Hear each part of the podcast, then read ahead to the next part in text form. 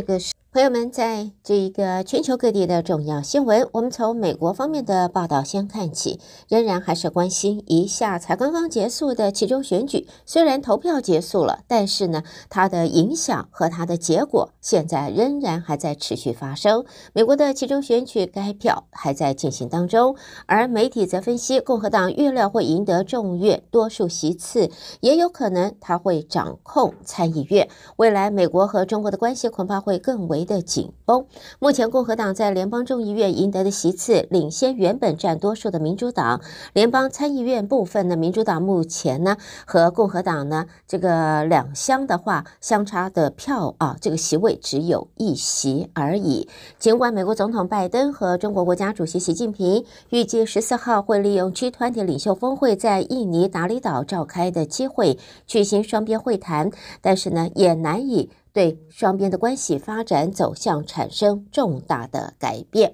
那么，其中选举的结果对于美中关系整体方向会有比较大的影响。虽然部分竞争激烈的选举结果还没有确定，但是共和党在美国国会选举取得多数席次，也会使得华府对北京立场更为的强硬。而比起民主党，共和党对于中国的态度会倾向更加的鹰派。那么，对于在其中选举投票已经结束了，而前美国总统川普则希望共和党能够在这一次的选举能够奏捷，帮助他在二零二四年逐鹿白宫。等来的却是党内初选最大潜在对手，也就是佛罗里达州州长尚迪特成功的连任，声势在这里因此大涨。对于呃前美国总统川普自己来讲的话，前景看起来挺为忧虑的。常年担任川普顾问的这个兰萨则说，即便川普目前在共和党内仍具声势，但是共和党还是需要一位更多有有更多群众基础的候选人。川普所力挺而且赢得连任的德州共和党籍联邦众议员 Troy Nehls 在接受访问时，呃，似乎认为川普是在拖累其他的共和党候选人。那么，在现在，川普和数十名的事僚、呃幕僚跟盟友，还有他的金主，在八号的晚上，在他的豪华别墅啊海湖俱乐部观看开票的结果。用过晚餐回到大厅之后，情绪明显的有很大的转变啊。那么，美国佛罗里达州州长迪尚特在其中选举成功的连任，在一波正面的报道当中，他同党的前总统川普在昨天却发出声明，他抨击迪尚特是表现普通的州长，也说迪尚特是耍花招。川普在声明当中做了上述的这一个批评，川普把迪尚特担任州长的政治成就归功于是。佛罗里达州的天气，啊、说他拥有阳光的优势。无论州长是谁啊，在北边经营不善的各州民众都会到这里。川普也自称对迪尚特的背书，让他在二零一八年赢得了佛罗里达州州长的选举。现在佛罗里达州州长连任之后，现在这个州长迪尚特声势大涨。川普还没有宣布是否要参选二零二四的总统大选，已经对迪尚特率先开炮了。那么，在现在保守派的亿万富翁梅多的强大媒体帝国，似乎也不再力挺前美国总统川普，甚至说川普是输家，在其中选举之后表现出的是越来越差的判断力。就在预计川普将宣布参选二零二四年总统大选的前几天，梅多所拥有的新闻集团 News Corp，他旗下的《华尔街日报》就在社论中说，川普是共和党的最大输家，指出共和党在八号举行的其中选举表现让人失望，锦上添花，这个人人都会，但是呢，雪中送炭这。就不一定了啊，在这个政治场合看得非常的清楚。好，下边我们看其他的新闻。根据媒体报道，美国应应六月所实施的防止维吾尔人强迫劳动法案，到目前已经扣押了超过千批由中国所进口、价值达数亿美元的太阳能组件，主要是来自三家中国的制造商，也因此呢，他们停止向美国供货。美国海关和边境保护局六月二十一号到十月二十五号期间扣押了一千零五十三批太阳能的设备，相关货物在目前还没有被放行。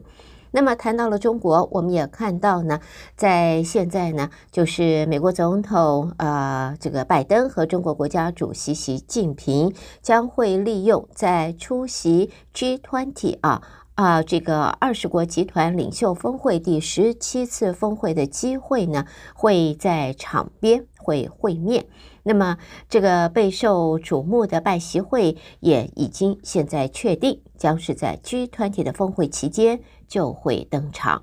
好，接下来我们再看的是美国的财政部昨天在一份半年期的报告当中说，到今年的六月，美国的主要贸易伙伴。都没有为了取得不公平的竞争优势而操纵汇率，但是在美国的观察清单里边，还是列出了七个经济体，分别是中国、日本、韩国、德国、马来西亚、新加坡，另外还加上台湾。美国的主要贸易伙伴在这个报告当中啊，都没有在操纵汇率，但是呢，七个、呃、经济体，包括了台湾在内，现在是美国的观察清单。好，接着我们再来看呢，就是才换了大老板的社群媒体啊，就是 Twitter，现在呢，这个。他的公司有可能是面临混乱的一天，那么有可能要发出破产。这是谁说的呢？这个是新老板马斯克他所说的。因为呢，Twitter 呢在昨天面临了非常乱的一天，高层主管纷纷离职，美国监管机关也发出警示之后，新老板马斯克提出了推特破产的可能性。亿万富豪马斯克在两个礼拜前以四百四十亿美金买下了 Twitter，告诉员工无法排除推特破产的可能性。而信用贷款专家则说，这项交易也让推特的财务状况岌岌可危。新官上上任三把火，昨天我们也看到马斯克给员工的第一封信，告诉大家不可能再实施原来的远距在家里上班的工作这个工作的情形，同时也取消了就是啊、呃、这个员工的啊就公司给员工的因为 COVID 的这个一天的假期。那么在现在呢，多名应该是许多的高层主管都离职之后。马斯克也说，推特有可能会要宣告破产了。最后，我们看到受到全美瞩目、史上最高奖金二十亿美元的 Powerball 威力球，他在八号开奖，洛杉矶近郊处一个加油站卖出了这一张中奖彩券，店主则是已经当阿公的叙利亚移民，也连带的获得了百万美元的奖金。朋友们带给大家，这是在美国方面的重要新闻。德州中文台，我是胡美杰。在接下来，焦点将转到国际新闻方面，请和我继续的一同关心。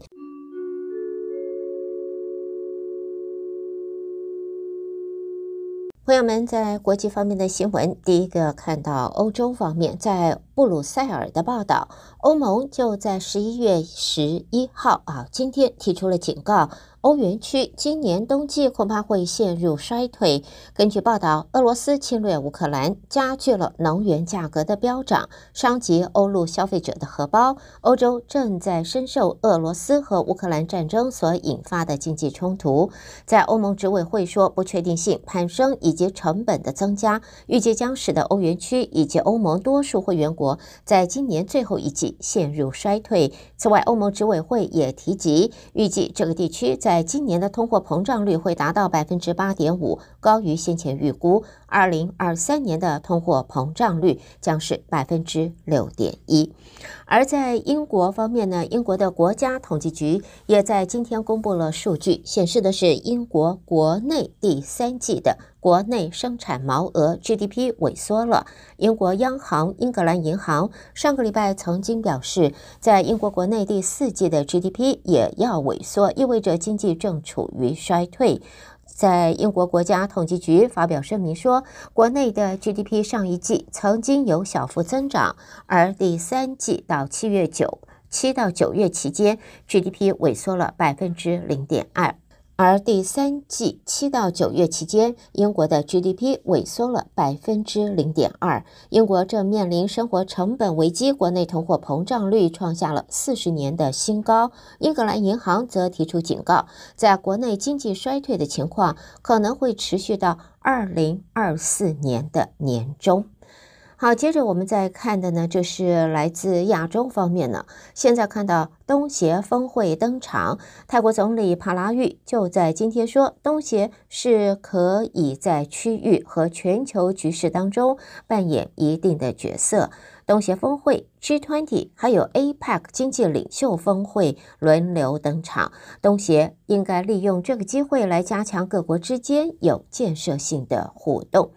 在东协是这个峰会十号到十三号在柬埔寨首都金边登场，在帕拉育在第四十届的东协峰会中也提出了三个方向来应对当前世界所面临的。多重挑战。第一个就是要加强执行东协全面复原架构；第二，则是要确保经济和社会层面的创新；而在第三个呢，在这里呢，帕拉育则认为呢，东协是可以在一定的区域和全球局势当中扮演一定的角色的。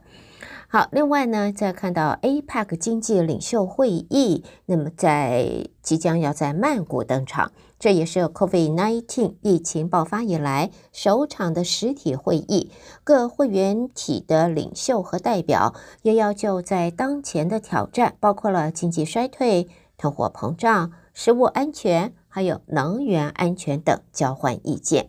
APEC 会在十四到十九号登场，而十五和十六号是资深官员的会议，十七号就是 APEC 部长级会议。十八、十九则是经济领袖会议。今年的主办国泰国把主题定为开放、连结以及平衡。那么，在除了 APEC 经济领袖会议之外，也由泰国工商界举办的企业领袖高峰会，也邀请各国领袖和工商界人士来分享和交换对当前经济局势的观点。那么，中国国家主席习近平将会参加 APEC，那么成为媒体。体的关注焦点。那么，泰国外交部也发布新闻稿说，习近平十七到十九号将会访问泰国进行国事访问。十九号的 APEC 领袖会议之后，会和泰国总理帕拉育会面。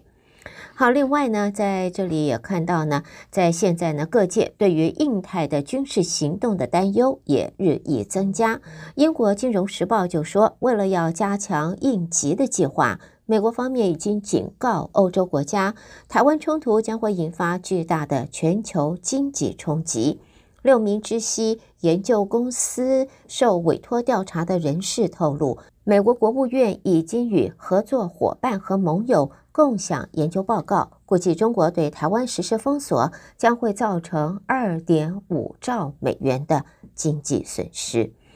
好，接着我们来看一下，这是日本啊，来自东京的报道。日本首相岸田文雄为了要撤换失言的日本法务大臣叶梨康弘。延后了他出发前往柬埔寨出席东南亚国家协会的峰会，而根据了解，叶梨已经向岸田提出了辞呈，准备要由前农林水产大臣来，呃，这来接任，呃，这个职务。这是不到一个月内第二位因为丑闻而下台的日本内阁，重创了岸田政府的声誉。政府相关人士说，岸田文雄原本预定是在十一号就要在下午前往柬埔寨，现在改为明天出发，而改变行程就是为了撤换在九号矢言的六十三岁法务大臣叶梨康弘。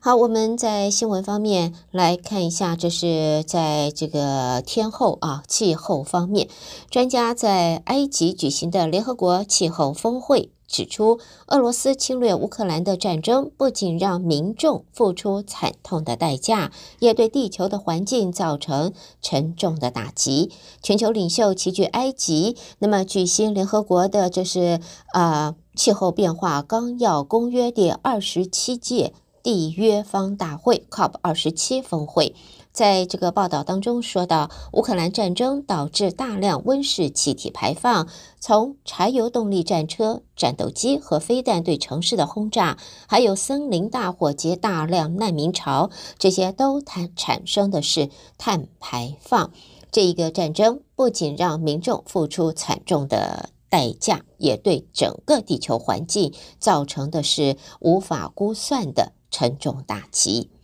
我们最后看到柏林的消息，连锁素食业者 Kentucky 啊，肯德基啊，这个它的应用程式，也就是它的 App，对德国消费者发送了呃这个促销广告，邀请大家订购起司炸鸡，欢庆。纳粹屠杀犹太人的水晶之夜八十四周年，这完全完全是不恰当、错误的一个呃一个安排，一个推广，结果遭到炮轰。那么业者赶快随后赶快删掉通知，同时为此提出了致歉。肯德基的 App 对德国发送的这样子的促销的呃广告是完全不合适的。好的，朋友们，带给大家这是在国际方面的重要新闻。德州中文台，我是胡美杰。在美国和国际新闻之后，我们要在这和您一同关心来自两岸方面的重要报道。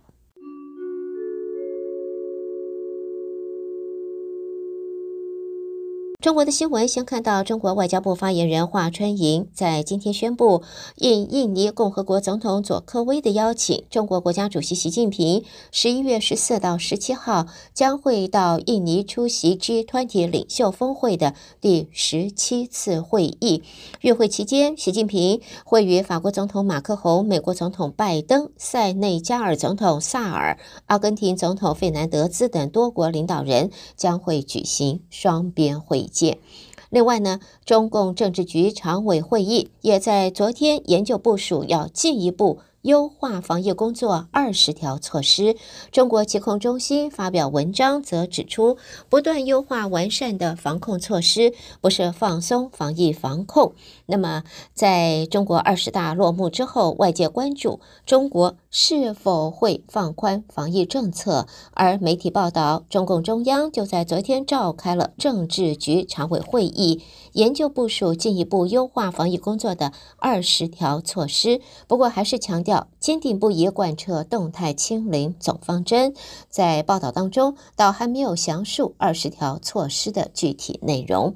那么在现在呢，中国官方的新版二十预防啊、这个二十项防疫优惠的措施啊，宣示加大对地方层层加码、一刀切整治力度，也严禁随意静默管理封控。长时间不解封，而且还对危重患者不得以任何理由推诿拒诊，要加强防控隔离人员的服务保障。而新措施也宣示，各地要建立生活物资保障工作专班，及时的制定。完善生活必需品市场供应，封闭小区配送、区域联保联供等预案，也要做好重要民生商品储备等等。那么在这里呢，因为优化防疫二十条的发布，中国的股汇市也在现在闻讯大涨，在房地产板块先涨停潮，上海证券指数还一。度升破三千一百点，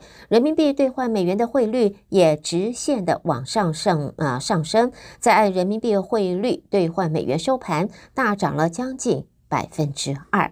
在现在呢，官方推出了二十条优化防疫措施的前戏，中国以及香港的公卫专家都齐声呼吁，在 COVID-19 重症以及致死率已经偏低之下，隔离措施可以进一步优化，地方更应该量力而行，而不要盲目的加大防疫成本。上海复旦大学公共卫生学院教授张庆武则说，目前 COVID-19 重症和死亡率已经很低，Omicron 的毒性也没有明显的变化。各地方政府应该量力而行，而不要盲目的加大了抗疫成本。香港大学生物医学院的教授，也是病毒呃医学的专家，也表示，当前 COVID-19 病毒毒性减弱。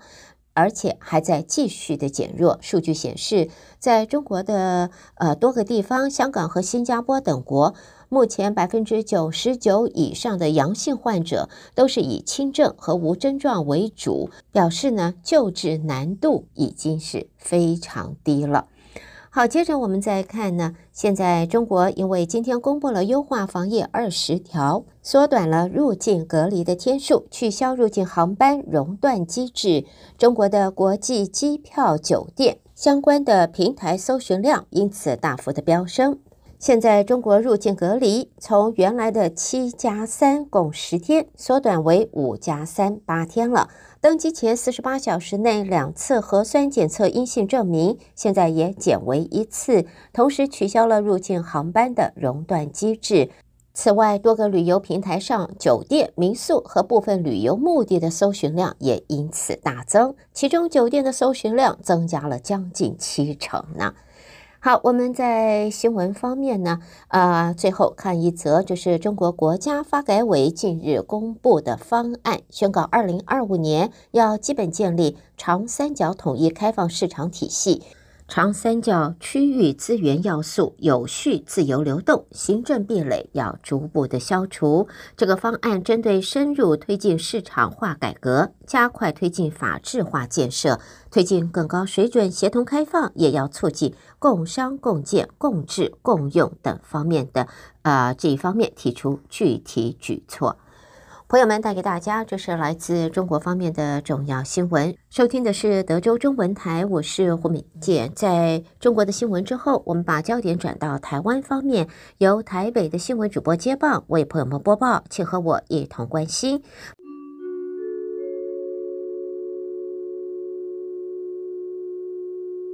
德州中文台的听众朋友们，大家早安，我是李自立。台湾方面讯息，我们今天首先报道的是。蔡英文总统今天下午出席全国工业总会工业节庆祝大会，面对工总理事长苗丰强稍早的呼吁，从俄乌战争中看到百姓的流离失所，经济严重受创，台湾应该全力避免走到那一步。总统致辞时也正面的回应，重申政府最重要的目标就是跟周遭国家一起努力维持区域的和平稳定，包括两岸的和平稳定在内。总统说。你刚才市长也提到，我们呃的台海的情势跟这个区域的情势，来向各位报告，政府最重要的目标就是跟我们所有的国家一起来努力，一起来维持这整个区域的和平稳定，当然包括我们两岸的和平稳定。联合国气候变化纲要公约第二十七届缔约方大会正在埃及举行。中国气候变化事务特使谢振华八号在大会声称，一中原则下对台湾地区参与气候变化进程已经做出适当安排。外交部对中国代表在国际会议公然说谎、不当贬损我国国家主权的恶劣行为予以严厉谴责，并强调台湾环保政策的成效各国有目共睹，跟中国毫无关联。我国二零五零年的净零排放目标也远超越中国的气候变迁承诺。外交部发言人欧江安说：“UNFCCC 是国际社会共同面对气候变迁挑战的一个严肃的场合，中共却将这个机制泛政治化。他们以狭隘的政治的考量来凌驾全球对抗气候变迁的努力，连年是恶意的阻扰台湾的参与。”中国的行径完全违背了作为全球排碳大国应有的担当。为了达到他们的威权扩张的目标，全球急迫关切的气候变迁的议题以及其他国家的主权权益都只是牺牲品，这是令人高度遗憾。外交部长吴钊燮也推文谴责中国在国际会议公然说谎，恶意阻挠我国的参与。九合一选战倒数十六天，选战的焦点，我们首先来到首都台北市。脸书粉砖无良公关公司指称国民党跟拍计划争议持续延烧，国民党市议员徐巧芯再爆出民进党台北市长候选人陈时中的幕僚跟无良公关公司有交情。对此，陈时中今天表示，竞选总部跟这件事情一点接触都没有，不必硬做连结。陈时中说。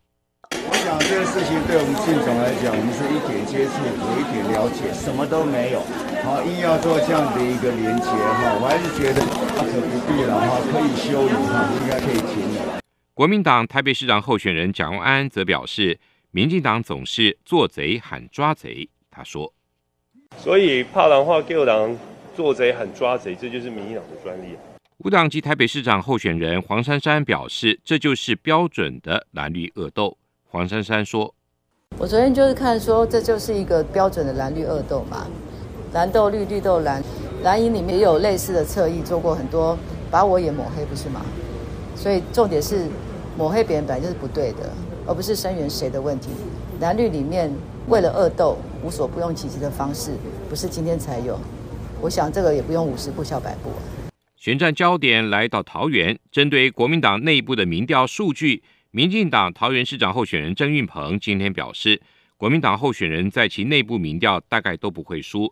尊重该党自己要吹哨壮胆用，他仍然会以胜选为目标，让桃园继续进步。郑运鹏说，国民党内部自己做的民调，大概他们的候选人都不会输了。他们自己要这个吹哨壮胆用，我们尊重。那也可能他知道今天我们要到这家媒体来接受访问，所以特别放给他们。啊，那国民党开心，他们自己的选战做这样的一个布局，这个我们尊重他。国民党桃园市长候选人张善政则表示，跟对手的差距确实很小，所以会继续透过政见跟政治的选风争取选民支持。张善政说：“我们现在的确是差距。”非常小，所以我会第一用非常有内容的政见来吸引选民的支持；第二，持续用我们善良的选风来打这场选战，让我们的民众看到说谁最有政见、最有牛肉，谁最有这种呃该有的正直的选风，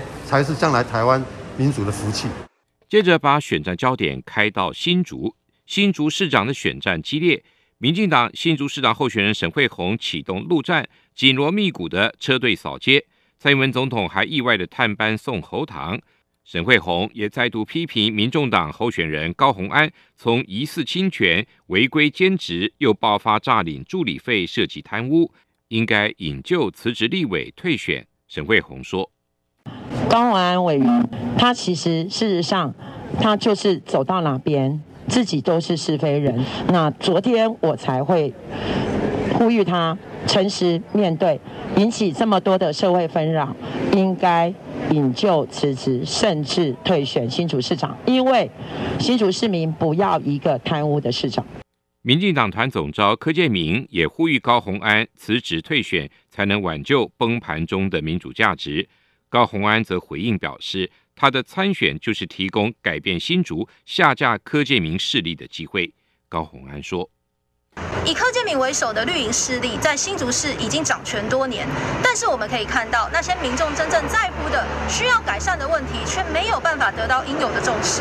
高虹安的参选，其实就是要提供新竹市民一个改变的选择。这一次的选举是台湾人民，也是新竹市民最有机会可以去下架掉这些不好的势力的机会。